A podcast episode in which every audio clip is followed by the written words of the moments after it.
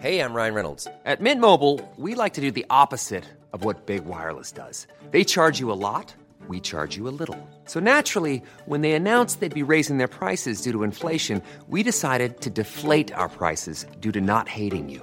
That's right. We're cutting the price of Mint Unlimited from $30 a month to just $15 a month. Give it a try at mintmobile.com slash switch. $45 upfront for three months plus taxes and fees. Promo rate for new customers for limited time. Unlimited more than 40 gigabytes per month. Slows. Full terms at mintmobile.com. Bonjour, bonsoir, bon après-midi à tous. Je voulais vous partager cet extrait de mon interview avec Alain Damasio sur mon autre podcast qui s'appelle Histoire de succès, où j'interviewe chaque jeudi matin des personnalités que j'aime beaucoup. On parle ensemble de leur parcours et de ce qui les a amenés à devenir la personne qu'ils sont aujourd'hui. Si vous ne connaissez pas Alain Damasio, il est l'auteur de livres de science-fiction qui ont à la fois gagné le cœur des critiques mais aussi du public, puisque ces trois bouquins, La zone du dehors, La horde du contrevent et Les furtifs, ont été vendus à plusieurs centaines de milliers d'exemplaires. J'ai voulu faire parler Alain Damasio de paternité parce qu'à chaque fois que je l'ai vu dans une interview, je sentais qu'il voulait aborder le sujet, mais généralement le ou la journaliste en face s'en fichait éperdument. Donc voici l'extrait d'un petit quart d'heure de cette interview où on cause ensemble de paternité, mais aussi de la façon dont il gère le temps d'écran de ses deux filles qui ont aujourd'hui 10 et 13 ans. Et vous savez peut-être à quel point c'est un sujet qui me chiffonne moi pour mes deux ados de filles. Merci à Alain pour sa transparence et ses conseils. Et de mon côté, je vous donne rendez-vous lundi prochain pour le premier épisode de Mon Daron et moi, le nouveau format que je lance où j'invite des enfants à me raconter leur relation à leur père. Si vous souhaitez participer, je vous mets un lien dans les notes de cet épisode. Merci à vous et bonne écoute. Parlons de paternité si tu veux bien, parce que je Ouais. t'ai je t'ai entendu euh, à quelques reprises euh, dans les médias essayer de par- parler de paternité. Donc tu as deux filles aujourd'hui qui... Tout le monde s'en fout. tout le monde s'en fout, mais bien sûr, tout le monde s'en fout. Les gens veulent te faire parler de tes livres et heureusement, Ouais, enfin, ouais, tu vois, c'est très cool. Mais euh, mais en fait, moi, j'ai envie de te faire parler de paternité. Donc j'ai un, je te disais juste avant, j'ai un épisode, j'ai un podcast qui s'appelle Histoire de Daron où je vais parler des pères, tu vois, de, de paternité. Euh, faisons un petit un petit segment si tu veux bien, parce que euh, donc t'as deux filles aujourd'hui Ouais. qui ont 17, 13. 10 et 13, ouais, c'est ça. Mm. Euh, J'aimerais bien t'entendre parler de, de comment t'en es venu toi à vouloir euh, devenir père. C'est l'une des questions que je pose, tu vois, à tous mes tous mes invités. C'est euh, bon, c'est la rencontre déjà de, de, de, de ma femme. C'est-à-dire que je, je, je fais cette rencontre, j'ai 35 ans quand même. C'est assez, euh, c'est tard.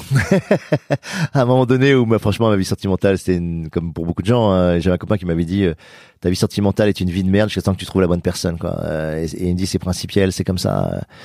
Et c'était ça, donc j'avais, j'avais, euh, à part mon expérience euh, de 5 ans avec la metteur en scène, et du coup, euh, je rencontre euh, Sophie, donc ma femme. On se rencontre dans le désert algérien, en plus, sur euh, un moment. Et à un moment où j'étais en dessous de, de tout, moi, euh, j'étais vraiment pas bien euh, mentalement, effectivement. Et bon, ça se met à coller assez vite. Et, euh, et elle avait deux ans de moins que moi. Et j'avais déjà pas envie de la faire lanterner. C'est-à-dire que euh, elle n'exprimait pas vraiment le besoin d'avoir un enfant, etc. Mais je, je, dans tous les cas, je voulais pas euh, jouer avec ça. Et, et je voulais me mettre face aux au, au défis. Et en fait, c'est moi qui lui ai demandé de- d'avoir des enfants. Ok. C'est- moi qui lui ai dit, voilà, j'ai, euh, bon, au bout de deux ans, quoi, je parce que tu sens vite, c'est vrai, c'est quand on disait, euh, tu sens beaucoup plus vite. Et je sentais que ça, ça, le- ça le ferait, quoi. Et, euh, et sous un pommier, c'est assez marrant. Je lui ai demandé, euh, je lui ai demandé si, si elle voulait, quoi. Et puis elle m'a dit, ok. Euh, alors qu'elle avait refusé de faire des enfants pendant plein d'années, hein, là, jusqu'à l'âge de 32, 33 ans, elle voulait absolument pas entendre parler de ça. Et on, on y allait, quoi. Donc, euh, on a eu de la chance, ça s'est fait vite. Et, euh, et donc, on les a eu très vite, hein, après deux ans ensemble, on les a eu.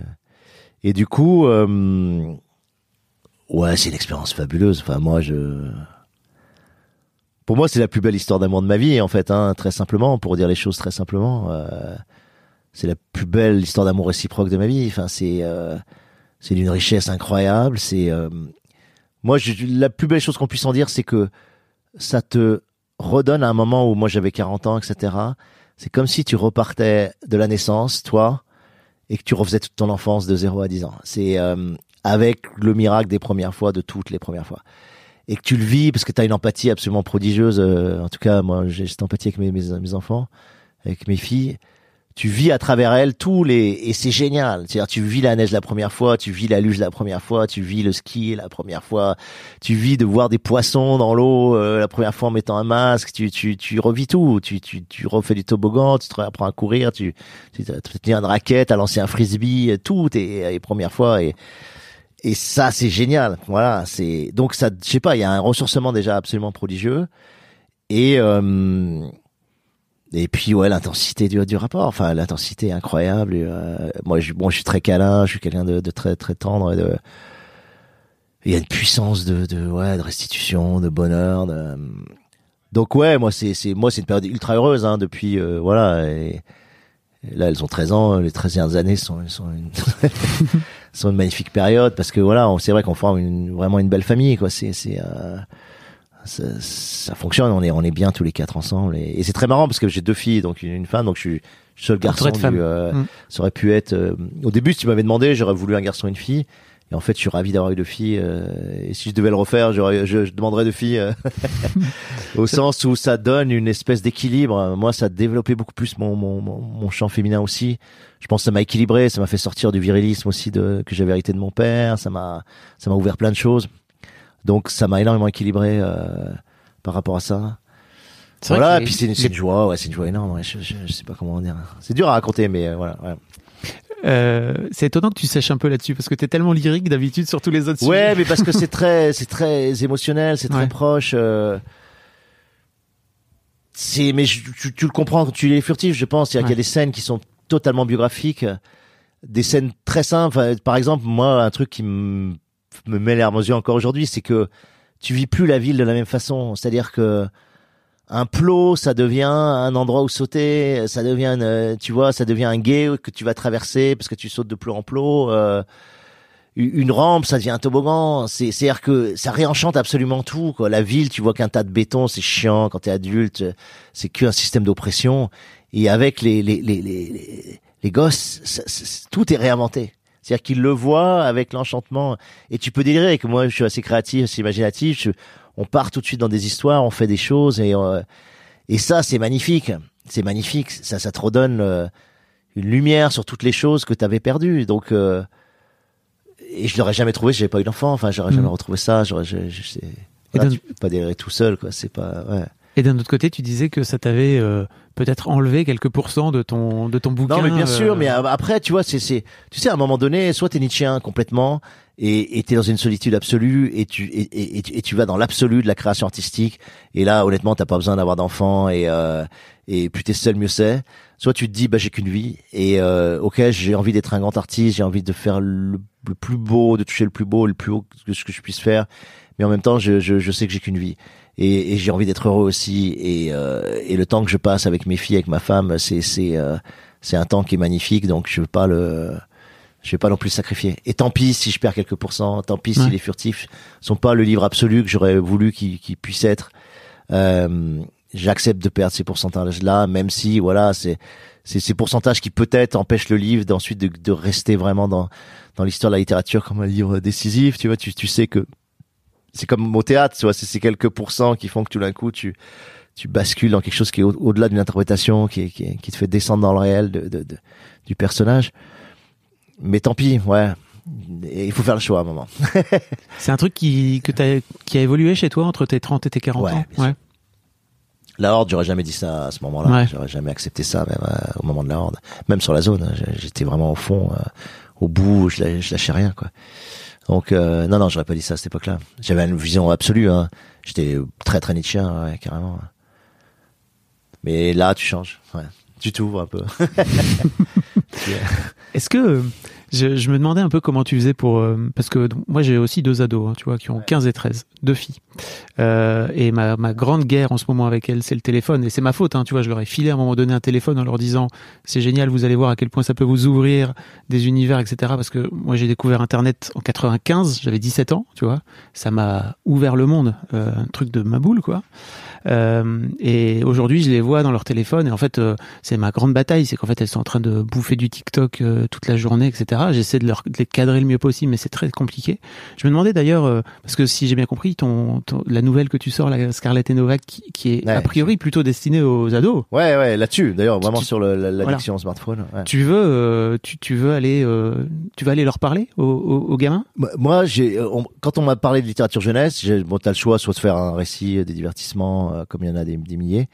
Mais moi, ça m'emmerde au sens où t'es obligé de réduire le spectre stylistique et, euh, et donc j'ai accepté de, de faire un- une nouvelle jeunesse parce que euh, il y avait la dimension un peu subversion, en tout cas la dimension de réflexion. et une dimension politique que tu peux amener à un âge où c'est vraiment important. Je pense que ils commencent à prendre conscience de certaines choses.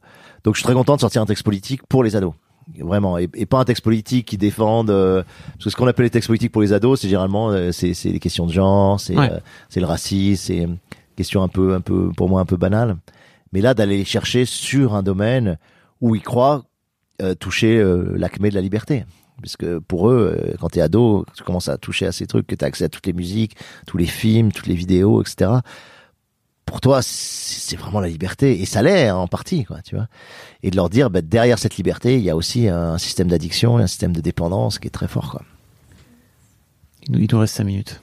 et euh, et du coup de euh, même si c'est désagréable d'introduire cette distance de dire attention et de dire essayez de vous construire en maximisant la part de libération que vous donnent ces outils et en minimisant la part de servitude. Et c'est très compliqué à faire. C'est un art de vivre avec la techno que que personne n'enseigne, que sur lequel il n'y a pas d'éducation aujourd'hui et, euh, et, et- et qui manque. L'école commence un peu à. Ouais, mais un tout petit peu, Ouais. mais si on est encore très loin. Mm. Mais il faudrait vraiment être capable d'éduquer. Moi-même, euh, pour l'instant, je rame aussi avec mes filles, même si on leur a pas donné les smartphones. Ouais. Euh, on a quand même la tablette, on a quand même bon, et on contrôle ça très, très, très férocement avec euh, avec ma femme. Mais c'est très compliqué justement de sentir, même par rapport à tes gosses, à quel moment ce qu'ils font sur la tablette leur ouvre la tête, leur, leur apprend des choses, leur développe des capacités cognitives, de spatialisation dans les jeux, de de- d'imagination, de, de, compréhension, etc. Et à quel moment ils sont en train d'être dans des boucles dopaminiques, euh, tu vois, de, de, de, de rétribution, De like, de machin. de, de like, etc. Et, et qui sont sur la tablette par fatigue. Tu vois Donc moi j'essaye d'éviter le moment où ils vont sur la tablette par fatigue, parce qu'ils sont crevés, parce qu'ils s'ennuient, parce que parce que je sais que quand il va là-dessus, parce que c'est pareil pour moi, euh, tu vas pour des mauvaises raisons et tu vas développer ces circuits de rétribution euh, liés à la dopamine qui sont qui sont en fait hyper néfastes et qui créent l'addiction. euh. Donc mais c'est compliqué, c'est pas si simple, c'est pas de dire j'interdis la tablette ou j'interdis le smartphone, c'est c'est trouver à quel moment c'est judicieux de leur laisser euh, et ce qui est bien c'est qu'ils ont pris l'habitude, ils nous demandent à chaque fois. Euh, donc il y a la demande et selon le feeling que j'ai sur ma fille, je me dis hmm, OK, c'est bien et euh, sinon non, c'est pas le bon moment. Parfois je l'accepte pour la fatigue même parce que je sais qu'elle a une grosse journée parce que elle a besoin de se Oui. délasser et que c'est bien qu'elle regarde un dessin animé, il y a pas de problème avec ça, tu vois. T'es pas jusqu'au boutiste non plus. Non, non, non, non. Il faut être, pour moi, ça sert à rien. Enfin, il faut Mm. vraiment être, justement, il faut être souple et intelligent. Ça, c'est le, c'est l'évidence. Euh, Mais on a une éducation euh, au numérique à faire qui n'est pas faite et comme on a une éducation aux jeux vidéo à faire qui n'est pas faite et, et c'est notre boulot de parents de, de l'endosser et en espérant que bientôt des assos, il y a quelques assos hein, qui font ça, Mhm. etc. Mais euh, il faut leur apprendre le réseau, il faut leur apprendre Internet, il faut leur apprendre euh, Wikipédia, il faut leur apprendre euh, Instagram, il faut leur apprendre Twitter, il faut leur apprendre Facebook, et leur expliquer à chaque fois quel type d'algorithme il y a derrière, que là, tu es sur un algorithme de clash, là, c'est sur un algorithme de- d'affinité, de, communauté affine, là, tu es sur un algorithme de, de valorisation de toi. Euh, tu vois, de, de comprendre un peu comment chaque appli porte son... son et, et- et de dire, bah voilà, une fois maintenant que tu sais ça, tu fais ce que tu veux, tu utilises ce que tu veux, mais sois conscient que... euh, Donc c'est compliqué. Ouais, c'est très compliqué. Tu te bats euh, avec elle que- pour le pour le smartphone par exemple parce que j'imagine qu'à Ouais, 13 ans bien ça sûr. commence Non, à non, venir. euh, Alors bon, elle a compris et puis on est les deux parents qui font bloc là-dessus. Mais voilà, elle est en quatrième, euh, la grande, et il y a, que ils sont deux dans la classe à ne pas avoir de smartphone. Donc on lui a dit ce sera la seconde. Voilà. Donc de temps en temps, elle prend celui de sa mère, elle envoie deux trois messages. Donc on laisse un peu cette latitude, euh, mais euh, on veut pas qu'elle ait cet objet euh, qui est vraiment euh, l'objet transitionnel de, de fondamental. Donc je je trouve que c'est beaucoup trop tôt. Je trouve que c'est Ouais. très pervers. En fait, c'est très très pervers. C'est-à-dire que ta construction de toi va passer par le smartphone et euh, et moi je veux, qu'elle passe par par ses rapports à ses copines, par euh, le rapport à la nature, par le rapport à à la lecture, etc. Mais euh, donc c'est chaud, ouais, très chaud, très compliqué. Et on fait pas, enfin je veux dire, j'ai pas l'impression de faire beaucoup mieux que que voilà, j'essaie de faire. Un... Déjà tu vis sans smartphone si j'ai bien compris. Oui, moi je suis sans smartphone. Ouais. Et tu sais, moi je, je suis vraiment, c'est comme Jaurès, il disait voilà, on n'enseigne pas ce qu'on sait, on enseigne ce qu'on est. Ouais. Je trouve que c'est la plus grosse leçon à retenir quand tu parlais de, des darons. euh, Qu'est-ce que ça veut dire être daron En réalité, ce que tu transmets, c'est ce que tu fais et ce que tu es. C'est pas ce que tu dis et, euh, et pas ce que tu sais. Voilà. Donc moi j'essaie d'enseigner juste par euh, par voilà. Donc elle voit que j'ai pas smartphone, que je les manipule pas, etc. Euh, et que, que quand je suis avec des gens, etc. J'ai voilà, je suis entièrement disponible à eux.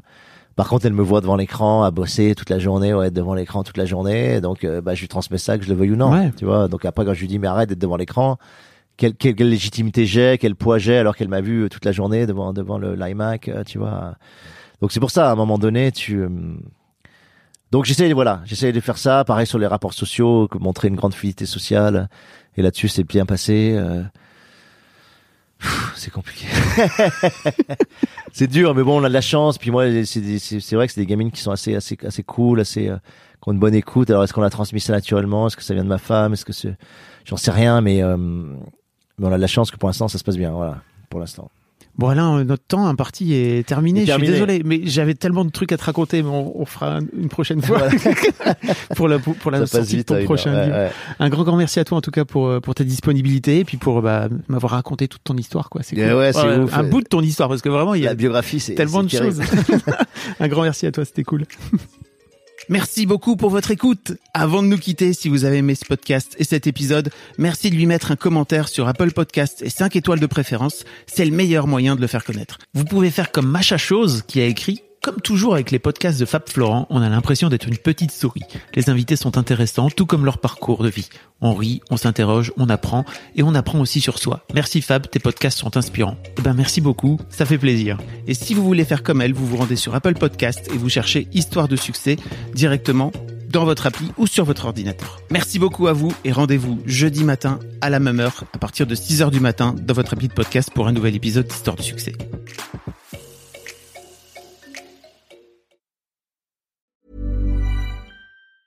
Mom deserves the best, and there's no better place to shop for Mother's Day than Whole Foods Market. They're your destination for unbeatable savings, from premium gifts to show-stopping flowers and irresistible desserts. Start by saving 33% with Prime on all body care and candles. Then get a 15-stem bunch of tulips for just $9.99 each with Prime. Round out Mom's menu with festive rosé, irresistible berry chantilly cake, and more special treats. Come celebrate Mother's Day at Whole Foods Market.